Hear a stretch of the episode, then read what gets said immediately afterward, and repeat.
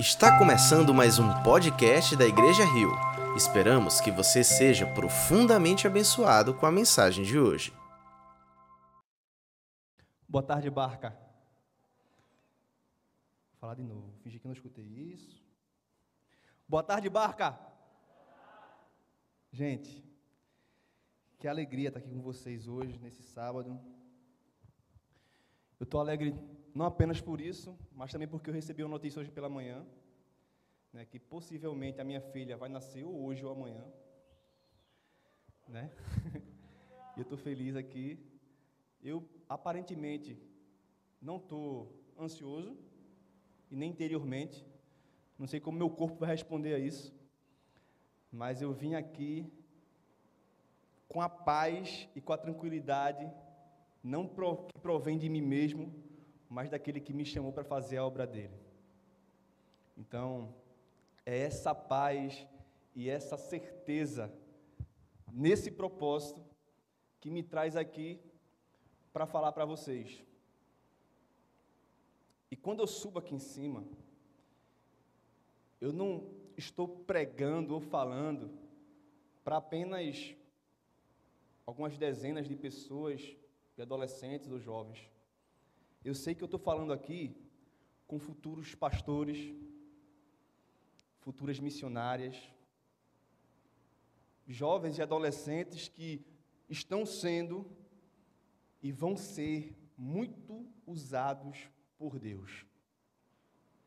Eu tenho orado por uma geração de pessoas que se levante na certeza do que foi chamado que se levante e faça cumprir o propósito pelo qual Deus nos escolheu nele desde o ventre da nossa mãe.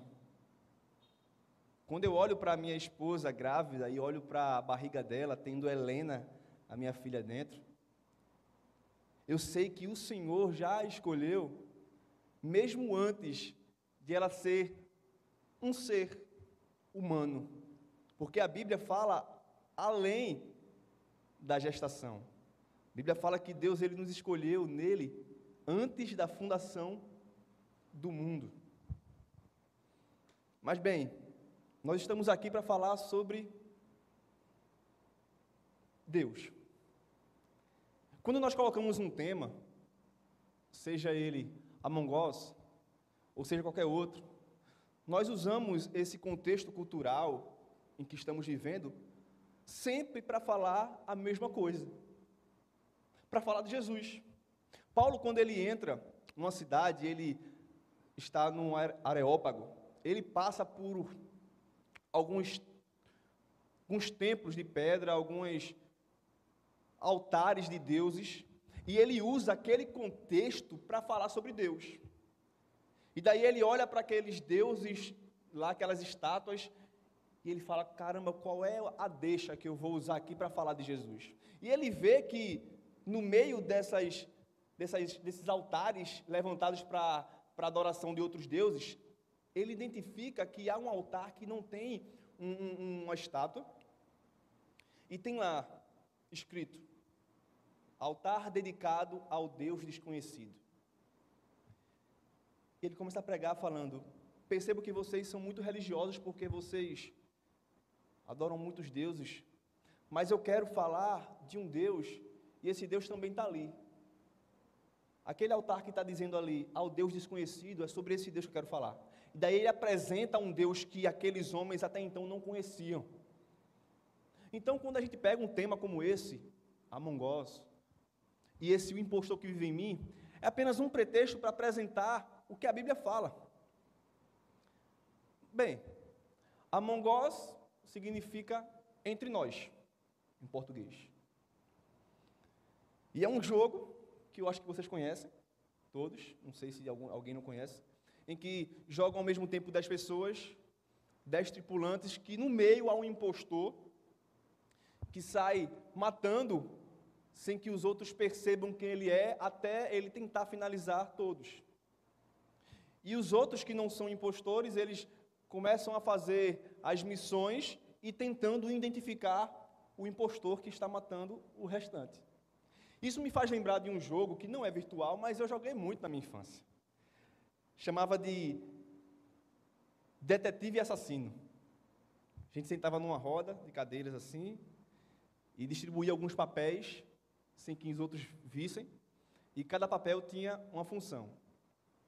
E dentro desses papéis tinha assassino e detetive e vítima. E daí quem pegava o assassino ficava calado, quem pegava o detetive também, enfim. E daí a forma que você assassinava o outro era piscando o olho. Sentava assim, arrodeava e ficava. E a, a, a, intenção era você assassinar o máximo de pessoas sem que o detetive percebesse, ou então você não assassinasse o detetive. Porque se você piscasse para o detetive, você seria preso. Enfim, não muda muita coisa, só que o, o jogo que eu jogava não era virtual, mas tem o mesmo sentido. Dentro do tema que é Among Us, hoje nós vamos falar sobre o impostor que vive em mim. Esse tema faz alusão a um livro de um padre franciscano que se chama Brennan Manning, O Impostor que Vive em Mim. Esse livro, ele descreve a necessidade do ser humano de criar impostores em nós mesmos, nos transformando em fraudes ambulantes, a fim de sermos aceitos por Deus e pelos outros. Esse livro, que tem como título O Impostor que Vive em Mim, ele relata essa necessidade humana de criar impostores, de se tornar uma fraude ambulante, por muitas vezes querer ser aceito pelos outros e por Deus.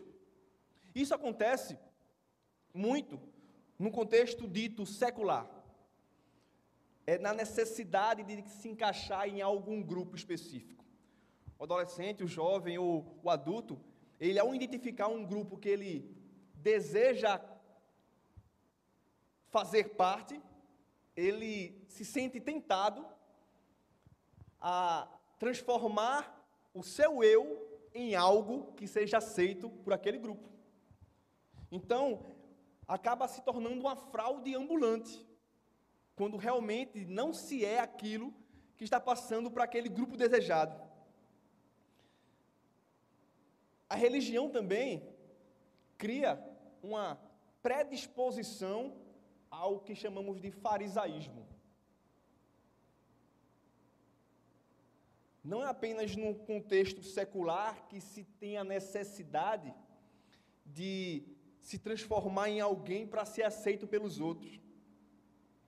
Mas a religião também cria no homem esse farisaísmo, essa imagem externa que não condiz com o que se é realmente interiormente.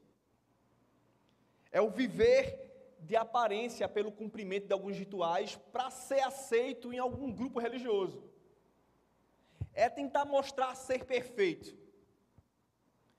É achar que pelo fato de eu cumprir algo, ou bater pontos assiduamente em cultos aos fins de semana, eu vou ser considerado um ser bom ou perfeito.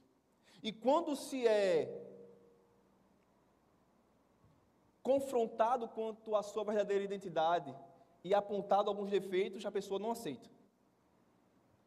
Tem uma frase que eu gosto muito, de Charles Spurgeon, que diz: Quando falarem mal de você, não fique chateado, pois você é muito pior do que eles pensam. Quando falarem mal de você, não fique chateado, pois você é muito pior do que eles pensam. Só que nós, na nossa mania de criar impostores em nós, se puder baixar um pouquinho mais aqui, está muito. Oi. Então, a religião cria essa necessidade do homem mostrar aparência religiosa para ser aceito, ou para impor que os outros vejam perfeição. Em contrapartida, há outro tipo de religioso. Existe o religioso que não aceita imperfeições e que exige que os outros cumpram o que às vezes nem ele mesmo cumpre. Mas existe o outro tipo de religioso que, em contrapartida, é aquele que se conforma com quem é. Ah, Jesus já morreu, pagou pelo meu pecado. O que é que tem eu fazer isso? O que é que tem? Só porque as pessoas fazem e cumprem ritos religiosos, eu também vou à igreja aos domingos. Eu também faço caridade e participo de ações sociais. Então esses se conformam com quem são e se justificam pelo que eles fazem aos fins de semana. De uma forma ou de outra, acaba sendo uma criação de um impostor dentro de si. É isso que o livro vai falar. Mas eu gostaria de falar sobre um impostor comum entre todos nós. Esse impostor que eu vou falar aqui é o impostor que hoje em dia é pouco citado. Para que torne a mensagem um pouco mais palatável. O impostor que eu vou falar aqui é o impostor que habita em mim e habita em você. Talvez o título seria O pecado que habita em mim. Paulo usa essa expressão, o pecado que habita em mim, na sua carta aos Romanos, no capítulo 7, quando ele vai falar: Pois o bem que eu quero fazer não faço, mas o mal que eu não quero, esse sim acabo cometendo, porque quem faz isso não sou eu, mas o pecado que habita em mim. Ele usa essa expressão, o pecado que habita em mim e que declara guerra contra a disposição espiritual de todo aquele que recebe Jesus como Senhor e Salvador. Quando nós cremos e damos crédito à pregação do Evangelho, quando nós recebemos a graça do Senhor e somos salvos, nós recebemos o Espírito Santo, que em contrapartida acaba travando batalhas contra a carne. Então, quando é que essa guerra vai acabar? Na glorificação. Até o último dia de nossa vida aqui, nós vamos estar enfrentando essa batalha contra esse impostor que habita em nós. E sim, nós somos pecadores. E o pecado, esse impostor que se disfarça de condenação para aquele que é um fariseu, e se disfarça de normal para aquele que se conforma, foi o motivo pelo qual Jesus morreu naquela cruz. Então, se há uma coisa que nós não deveríamos brincar, por ser a doença que precisou de um remédio divino, isso se chama pecado. O pecado foi o motivo pelo qual Jesus veio como homem morreu na cruz. Então, se há uma coisa com a qual nós, de, nós não devemos brincar, é com esse impostor. Brincar de que forma? Como um religioso fariseu que nega isso, que nega que não que nega que exista algo de mal e que mostra a aparência escondendo esse pecado, ou então tratando ele e relativizando ele. É normal. Jesus já pagou por isso. O que é que tem? Um pecadinho. O religioso fariseu, ele esconde o pecado e vive pesado pela culpa, preso por algo que já foi vencido. Nós estamos falando de dois tipos de pessoas. Esse fariseu, que esconde o pecado, vive com pecados ocultos, mas vive pesado por esse pecado, vive pesado pela culpa, preso em algo que já foi vencido na cruz, e isso vive atrapalhando plenamente o exercimento do chamado. Perceba que pessoas que não têm coragem de assumir que são pecadores, e que vivem buscando perfeição nos outros que eles não encontram neles mesmos. eles vivem pesados pela, por essa culpa. E isso atrapalha o cumprimento do ministério pelo qual ele foi chamado. Não consegue. Vai viver de aparência, mas não cumpre plenamente o ministério pelo qual ele foi chamado. É assim que vive aquele que nega esse pecado que habita em nós, tentando demonstrar a perfeição.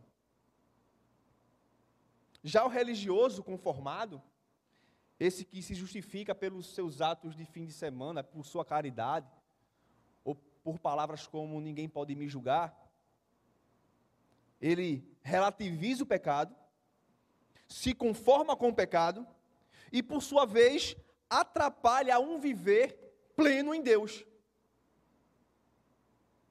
Se há algo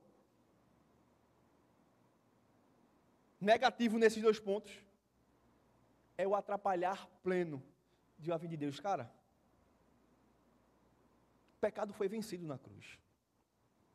O poder condenatório do pecado naquele que foi chamado por Jesus e salvo por ele, não tem mais domínio sobre ele. Mas atrapalha. O trabalho do pecado é atrapalhar o crente. Isso estagna aqueles que foram chamados por Jesus. Isso prende em um lugar todo aquele que foi chamado para ir além. É por isso que quando eu subo aqui e repito, eu sei que eu estou pregando para pessoas que futuramente vão ser pastores, missionários, líderes, pessoas que foram chamados por Deus e que decidem num sábado à tarde podendo fazer qualquer outro tipo de coisa, está aqui adorando a Deus, que é o principal motivo de nós estarmos aqui, e recebendo dele exortações, que são instruções para uma vida plena no Evangelho. São adolescentes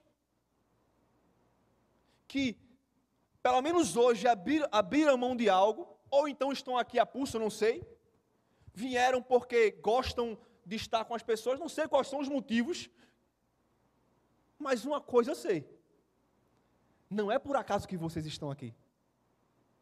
Porque a Bíblia ensina que tudo, tudo tem um propósito e um tempo determinado debaixo dos céus.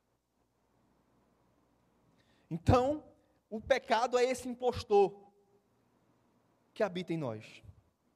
O pecado, essa inclinação à carne, é real. Ele existe ele vive em batalha com a nossa natureza espiritual. Em Gálatas 5,16, Paulo fala: Por isso digo, vivam pelo Espírito, e de modo nenhum satisfarão os desejos da carne. 17. Pois a carne deseja o que é contrário ao Espírito, e o Espírito o que é contrário à carne. Eles estão em conflito um com o outro, de modo que vocês não fazem o que desejam. Paulo falando que existe sim uma batalha travada dentro de todos. De todos, não. Essa batalha só existe naqueles que receberam o Espírito. Porque quem não tem o Espírito, a carne não tem contra quem guerrear. A carne domina. As pessoas chegam para mim e falam, Braulio, estou passando por uma batalha, glória a Deus. Aleluia que você está passando por uma batalha, porque isso é sinal que existe alguém se opondo àquilo que não é para você.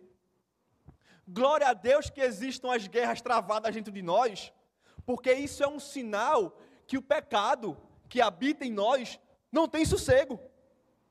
Glória a Deus que existe uma batalha interior dentro daqueles que foram chamados por Jesus, porque isso é um sinal que o pecado que habita dentro de mim, dentro de você, não está com a vida fácil, mas a batalha continua existindo. A guerra continua sendo travada, porque o pecado habita em nós. Em Romanos 7, 22, Paulo fala: Pois no íntimo do meu ser tenho prazer na lei de Deus. Ele falando, eu recebi um espírito que me faz ter prazer na lei de Deus. 23. Mas vejo outra lei atuando nos membros do meu corpo, guerreando contra a lei da minha mente, tornando-me prisioneiro da lei do pecado que atua em, em meus membros. Então, Paulo, mais uma vez, fala sobre essa batalha que é travada na vida de todo aquele que recebeu Jesus como Senhor e Salvador. Esse impostor esse pecado habita em mim e em você. Mas se essa batalha existe, primeiro que é um bom sinal. Contudo, voltando para aqueles dois tipos de pessoas, eu sei que aqui não tem nenhum, nenhum desses dois tipos, aleluia, que é aquele que é um fariseu, que insiste em não demonstrar fraqueza, que quer exercer, exigir dos outros o que ele não faz, e esconde o seu pecado, vive praticando pecados ocultos que impossibilitam uma vida plena em Deus.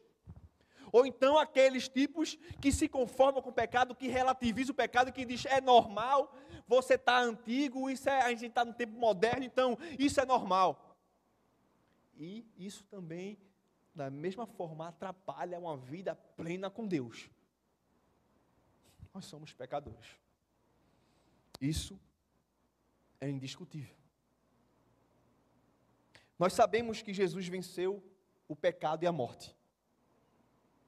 E esses dois derrotados não têm mais poder condenatório sobre nós. Mas a atuação, como eu falei, do pecado é real. E a batalha só existe porque nós recebemos salvação e disposição do Espírito. Quem não recebeu a graça, vive o pecado sem luta. Essa que está a diferença. A diferença entre quem entendeu a graça e recebeu Jesus, para aqueles que ainda não entenderam, não é o que o pecado habita em um e não habita no outro. O pecado habita nos dois. Só que um guerreia contra isso. Um não se conforma com isso. Um entende que foi salvo disso e porque foi salvo disso, não pode viver na prática disso. Simples.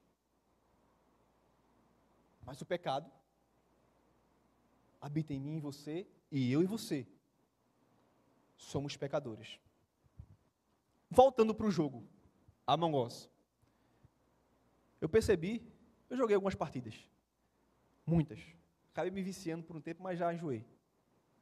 Eu percebi que no centro da cafeteria, lanchonete, tem um botão, o de reportar. Então, toda vez que alguém identifica o impostor, vai lá, aperta o botão e denuncia o impostor. Eu comecei a pensar nisso. E comecei a refletir sobre esse botão. E identifiquei que esse botão ele existe na nossa vida. Só que Jesus, ele disponibiliza esse botão de reportar não para que nós denunciemos pecado nos outros. Esse, esse botão está disponível para o crente apertar e dizer: O impostor sou eu. Eu luto contra algo aqui que habita em mim que não cessa a batalha. E o que eu tenho para falar para você hoje não é novo. Eu queria que fosse mais do que uma pregação, uma conversa. Não é novo. O que eu tenho para falar para vocês hoje, nessa tarde, não é novo, mas é atual. É poderoso. E eu quero fazer desse botão um nome: arrependimento. É sobre isso que eu quero falar hoje com vocês. Arrependimento.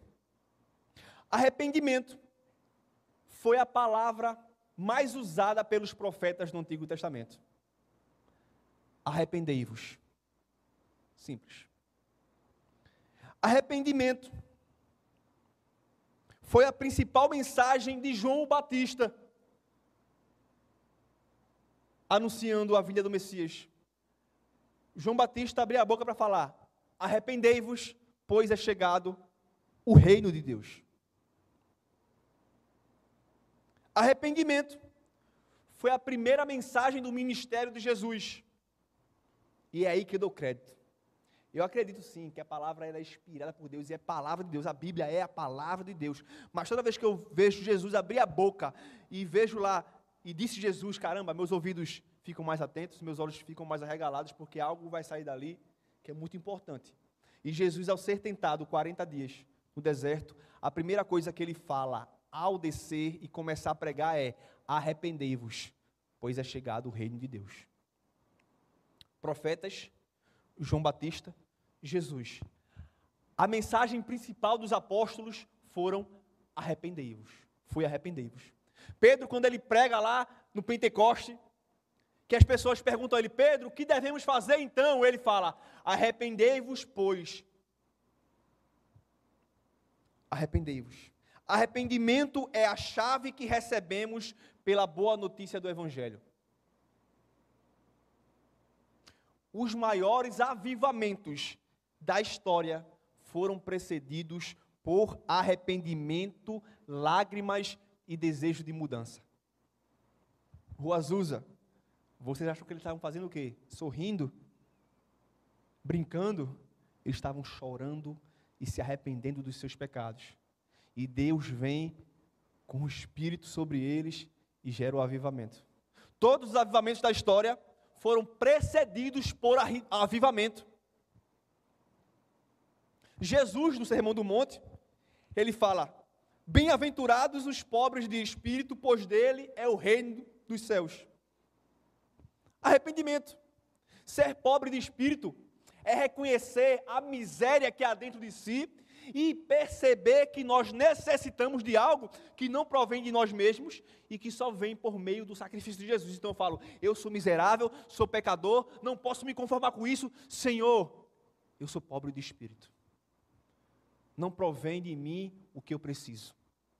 Meu espírito não gera em si mesmo salvação para mim. Então eu sou bem-aventurado, bem-aventurado porque reconhecendo isso, o reino dos céus é meu.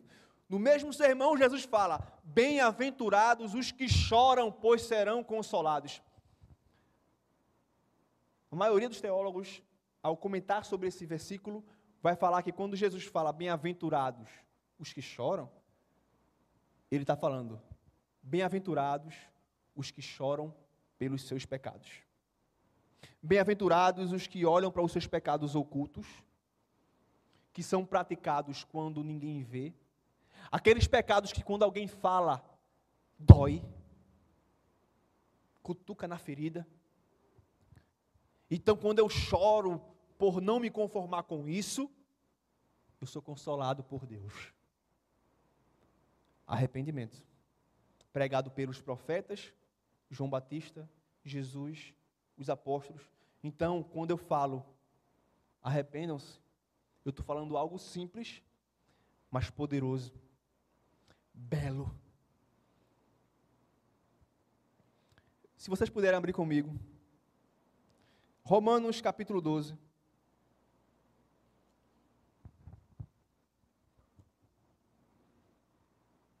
Versículos 1 e 2.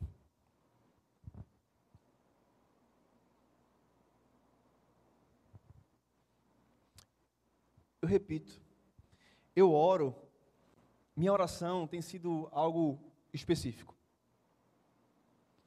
Eu oro para que se levantem adolescentes, jovens, homens e mulheres que verdadeiramente entenderam o valor da graça que receberam e tenham a vida como carta escrita por Deus nessa cidade.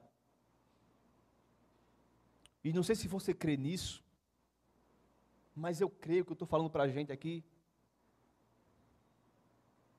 que vai se levantar como alguém disposto a mostrar aos outros o poder de Cristo atuando na vida. E não porque encontra em si mesmo a capacidade para tal. Minha oração tem sido essa. Eu oro também para que o Senhor me use independente de mim, porque se eu te contar a minha história, você vai ver que eu não tenho a menor capacidade de, estar tá aqui, vivo hoje, por exemplo. Quem vos fala aqui é um ex-viciado, um ex-dependente químico. Quem vos fala aqui é alguém que respondeu processo na justiça por conta de torcida organizada.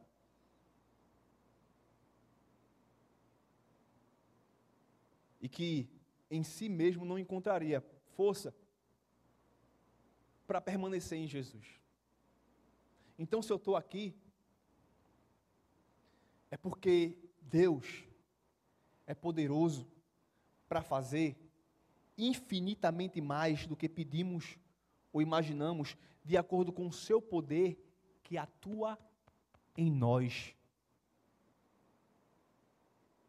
Então, minha oração tem sido essa. Porque se Ele me usa, meu Deus do céu. Sendo eu quem sou, sendo eu quem era, sendo eu quem às vezes insisto em ser, Ele usa qualquer um. É como Paulo fala: Jesus veio salvar os pecadores, dos quais o principal sou eu. Ele se coloca como exemplo. Desde o dia que eu me converti, meu maior medo era cair, voltar a usar. No dia que eu me converti, eu estava querendo usar. Não passava um dia sem usar droga. Mas desde o dia que eu me converti em diante, eu nunca mais usei. E nem milagre senti vontade. Anos e anos se passaram. Nunca. Por, por conta da minha força? É porque, mesmo o pecado habitando em mim, eu recebi algo dele que não cessa a luta. Romanos 12, versículos 1 e 2, fala: Rogo-vos, pois, irmãos, pelas misericórdias de Deus, que apresenteis o vosso corpo como um sacrifício vivo, santo e agradável a Deus, que é o vosso culto racional, e não vos conformeis com esse mundo, com esse século, mas transformai-vos pela renovação da vossa mente, para que experimenteis qual seja a boa, perfeita e agradável vontade de Deus. Paulo, na carta aos Romanos, atenção aqui, ele vai desenhar nessa carta a mensagem do Evangelho. Ele vai começar dizendo quem nós somos. Que nós somos alguém que não merecíamos de forma nenhuma que Deus fez. Ele começa a desenhar quem é o homem. Ele começa a falar que não há um que busque a Deus, não há um sequer que tenha a vontade de, por si mesmo, dizer: Eu quero Deus. Daí ele continua dizendo o que Deus fez por nós. Ele continua dizendo o que Deus fez por esses homens e mulheres que não mereciam o amor dele e que não tinham a mínima intenção de desejá-lo. Daí ele começa a falar das maravilhas que Deus fez, que Deus escolheu os homens, que Deus derramou a graça sobre os homens, que Deus salvou aquilo que não se salvaria por si mesmo. E no, na terceira parte da carta ele começa a dar instruções quanto aos que não mereciam, recebendo a graça que receberam, como deveriam viver. E daí vamos dizer que no capítulo 12 ele começa essas instruções. E o que me chama a atenção, no versículo 1 é que Paulo roga, ele fala, por favor.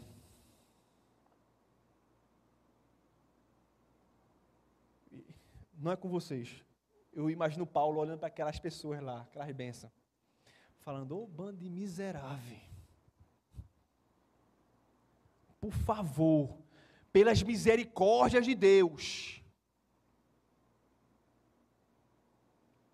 Ele começa a rogar, implorando, ele fala: Olha, dentro de vocês existe um potencial que Deus já colocou, mas por favor, usa esse potencial.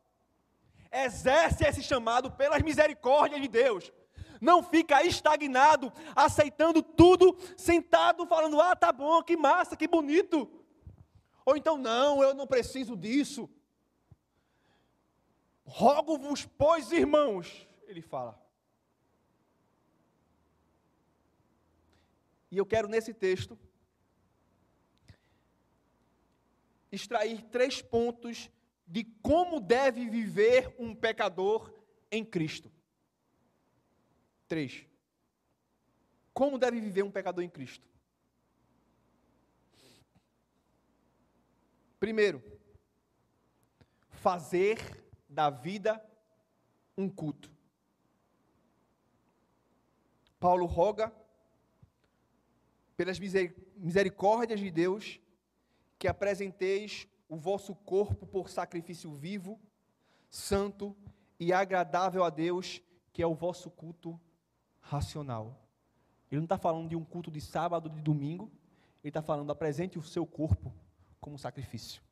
Apresente a sua vida como um culto, porque a partir do momento que um crente recebe de Deus graça, a vida dele deve ser um culto e o mundo a sua paróquia. Sacrifício vivo, ele está fazendo o contraste entre o sacrifício do Antigo Testamento, quando os sacerdotes pegavam o animal e levavam o animal para morrer. O animal não queria ir para ali, não. É irracional. Ele estava sendo levado para morrer. Ele estava sendo levado para o altar. Irracionalmente. E quando Paulo, Paulo fala, apresenteis o vosso corpo como um sacrifício vivo, ele está falando, todo aquele que recebeu graça de Jesus, olha para o altar, sabe que vai custar tudo, sabe que muitas vezes vai doer as batalhas a serem travadas, mas olha para o altar e diz: Eu vou, eu vou, conscientemente, não como um animal que não sabe o que está fazendo, mas como alguém que entendeu para que foi chamado. Eu vou. Sacrifício vivo. Sacrifício santo. Santificação é o processo que é resultado da salvação. Você não tem que ser santo para ver a Deus. Você só vê, só é santo se você vê a Deus. Tiago fala da religião que agrada a Deus. Tiago capítulo 1, versículo 27 fala: A religião pura imaculada para com o nosso Deus e Pai é esta: visitar os órfãos e as viúvas nas suas aflições e guardar-se incontaminado do mundo. Então, o que é adoração? Nós estamos falando de sacrifício aqui. O que é adoração? A palavra adoração e serviço são usadas no mesmo, na mesma palavra em hebraico. Adoração e serviço. E como é que eu sirvo a Deus? Servindo ao outro. E como é que eu sirvo ao outro de maneira agradável a Deus? Sendo luz. Jesus fala: vocês são a luz do mundo. Não se acende uma lâmpada e se coloca debaixo de uma vasilha, mas em cima da mesa. Essa lâmpada que eu acendi não fica escondida, mas fica em cima da mesa. Ilumina a todos. Aí Jesus fala: Assim brilhe a vossa luz diante dos homens, para que vejam as vossas boas obras e glorifiquem ao Pai que está no céu. Que interessante. Nós aprendemos na teologia e com a Bíblia, que as nossas obras não nos salvam. Não somos salvos por boas obras.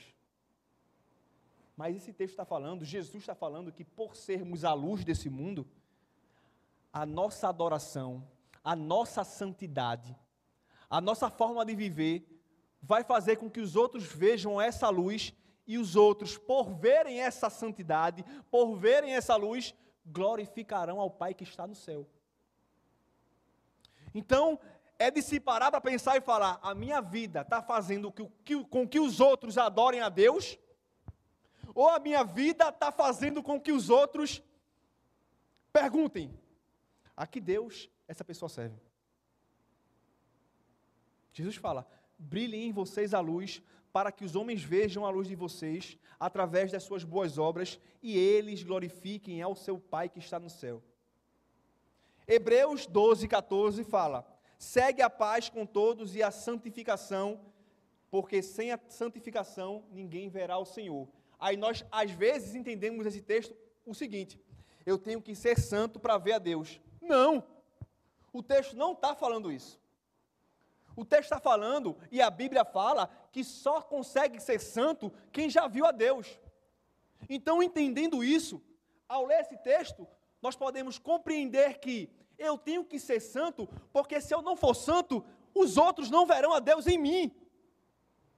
Por isso que segue, pois, a paz com todos e a santificação, que sem a qual ninguém verá o Senhor. Então, a primeira coisa que o texto nos ensina de como um pecador em Cristo deve viver é fazendo da vida um culto. Segundo ponto, viver inconformado com o pecado. Versículo 2: E não vos conformeis com esse século, e não vos conformeis com esse mundo. É ser sal é ser luz, é ser diferente.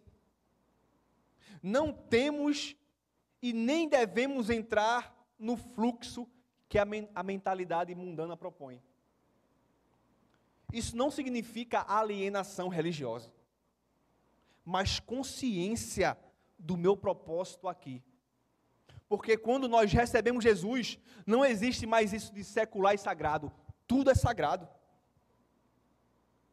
Então, por muitos anos a religião ensinou que quem se converteu a Cristo tem que largar as profissões seculares. Isso acontecia na época de antigamente. Mas hoje nós entendemos que se eu recebo Jesus e eu exerço uma função secular, aquilo não se torna, não, não, não permanece mais secular. Aquilo se torna sagrado porque vou ser um médico cristão. Eu vou ser alguém que trabalha naquela empresa e com a minha vida naquela empresa eu vou mostrar a diferença. Então não existe mais essa separação entre sagrado e secular. Tudo é sagrado. Eu não posso me conformar. Eu sou uma coisa dentro do ambiente religioso, mas no ambiente secular eu sou outra coisa. Não, eu não posso tomar a forma. A palavra conformar é tomar forma. Não vos conformeis com esse mundo, com esse século. Então, se há algumas coisas que nós devemos fazer como pecadores em Cristo, primeiro, é fazer da vida um culto. Segundo, não me conformar com o pecado. E terceiro, fazer do arrependimento um caminho sem volta. Versículo 2, parte B fala: Mas transformai-vos pela renovação da vossa mente mas transformai-vos pela renovação da vossa mente. A palavra usada aqui é metanoia, que é a mesma palavra usada para arrependimento. Metanoia. Nós precisamos de uma metanoia. E arrependimento não tem nada a ver com o que nós pensamos que é hoje. Arrependimento não é uma dor que eu sinto pelo mal que eu faço. No grego, a palavra metanoia é usada para arrependimento. No Antigo Testamento, a palavra em hebraico usada para arrependimento é techuvá. E a palavra techuvá significa voltar ao caminho que eu não deveria ter saído. Sabia que o plano original de Deus não é te salvar? Deus não criou o homem para salvar o homem. A salvação se mostra necessária porque o homem pecou. O plano original de Deus é ter relacionamento com o homem. Então, se arrepender, se transformar pela renovação da mente, é se transformar por um relacionamento sincero com Deus. Então, arrependimento é voltar ao caminho que eu não deveria ter saído. É voltar a fazer parte do plano de Deus que é relacionamento. Mas o pecado que habita em mim me separou de Deus. O pecado que habita em nós fez a separação entre o homem e Deus.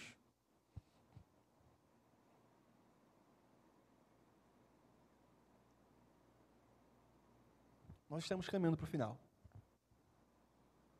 E quero que você tenha em mente algo. É algo simples que eu vim falar para vocês essa tarde. Primeiro é que nós somos pecadores. Segundo é que você pode estar em alguma dessas situações que eu falei. Ou alguém religioso que não aceita a imperfeição nos outros e não reconhece em si. Ou alguém que se conforma. Ou então nenhum desses dois. Você pode ser um ser perfeito.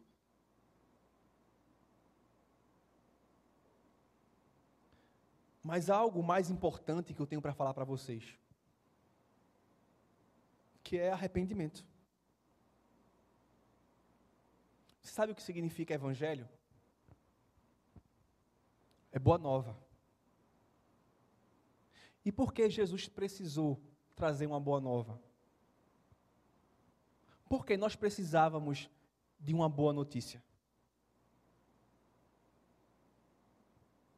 porque nós precisávamos voltar ao caminho que o homem não deveria ter saído, que é um caminho de relacionamento, que é um caminho de santidade, que é um caminho de propósito, que é fazer da vida um culto, que é viver com o propósito de que os outros adorem a Deus olhando para a nossa vida. E é fazer do arrependimento um caminho sem volta. Porque arrependimento que se acaba é remorso. Mas em Hebreus, capítulo 10, versículo 19 fala: Portanto, irmãos, tendo ousadia para entrar no Santo dos Santos pelo sangue de Jesus, pelo novo e vivo caminho que ele consagrou pelo véu, isto é, pelo seu corpo, e tendo como grande sacerdote sobre a casa de Deus, cheguemos-nos com um coração sincero, em plena certeza de fé, tendo o coração purificado da má consciência e o corpo lavado com água limpa. Guardemos firme a confissão da nossa esperança, pois fiel é aquele que fez a promessa. Há um novo e vivo caminho para nós trilharmos, sempre. Todos os dias há um novo e vivo caminho para eu e você trilharmos. E eu quero repetir isso que o Senhor está me incomodando muito eu estou pregando aqui para pastores, missionários, missionárias, líderes e pessoas que farão a diferença nessa cidade. Eu não sei se você crê nisso, mas eu não preciso da sua fé para que eu creia nisso. E o que eu tenho para falar para vocês hoje? Arrependam-se.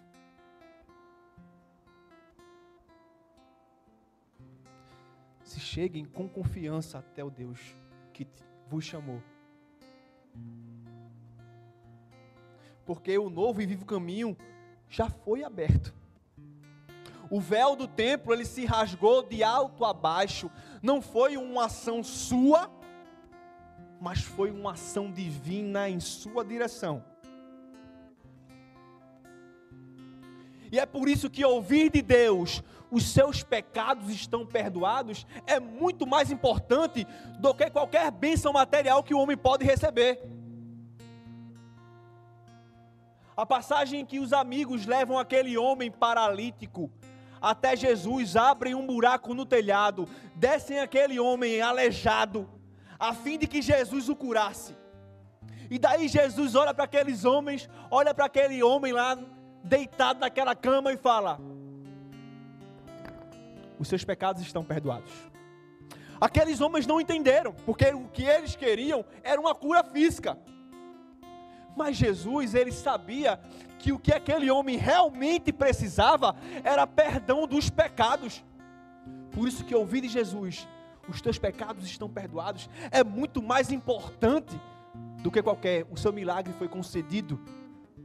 E deixa eu dizer uma boa notícia para vocês hoje aqui nessa tarde os seus pecados foram perdoados.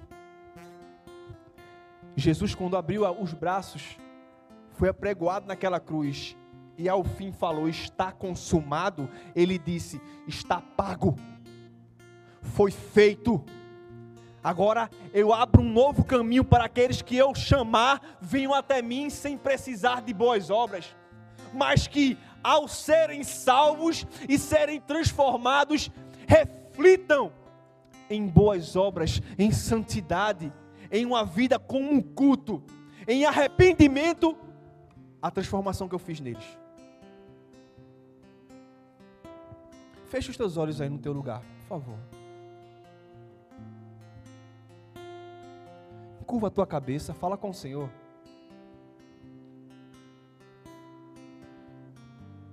Eu não cheguei aqui nessa tarde para te acusar de nada.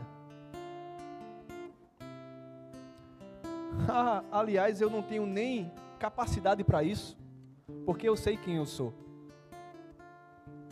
Eu só cheguei aqui nessa tarde com o intuito de abrir as Escrituras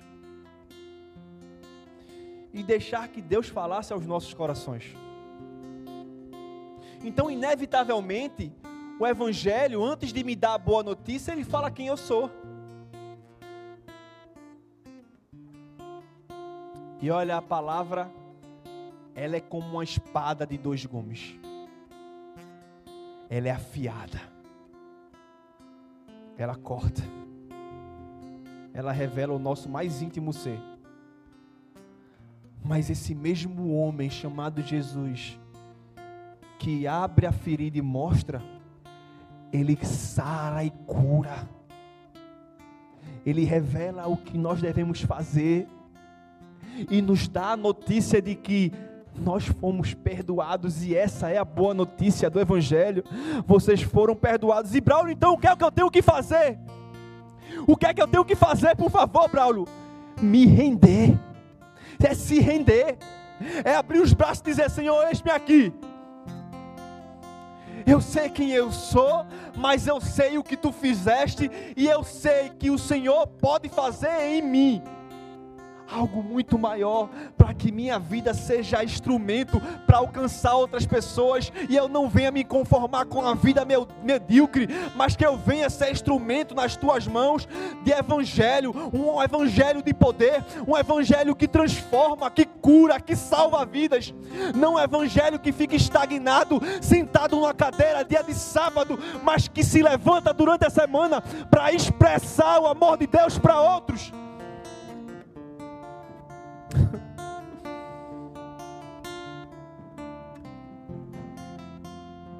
Nós vamos declarar uma canção aqui agora.